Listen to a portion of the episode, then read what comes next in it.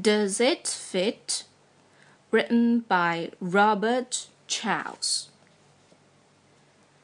The dog has a hat. It is a tin pot.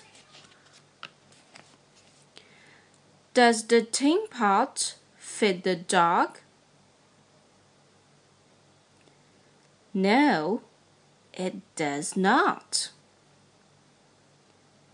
The pig has a hat. It is a pot top.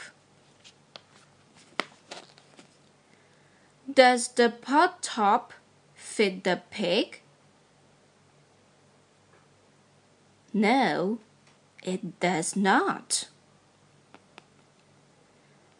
Tim has a hat.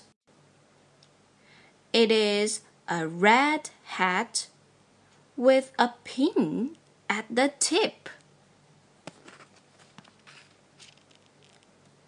Does it fit Tim? It does fit Tim. Tim has a hip hat. Tim's hip hat does not fit the pig. It does not fit the dog. It is a hip hat for Tim.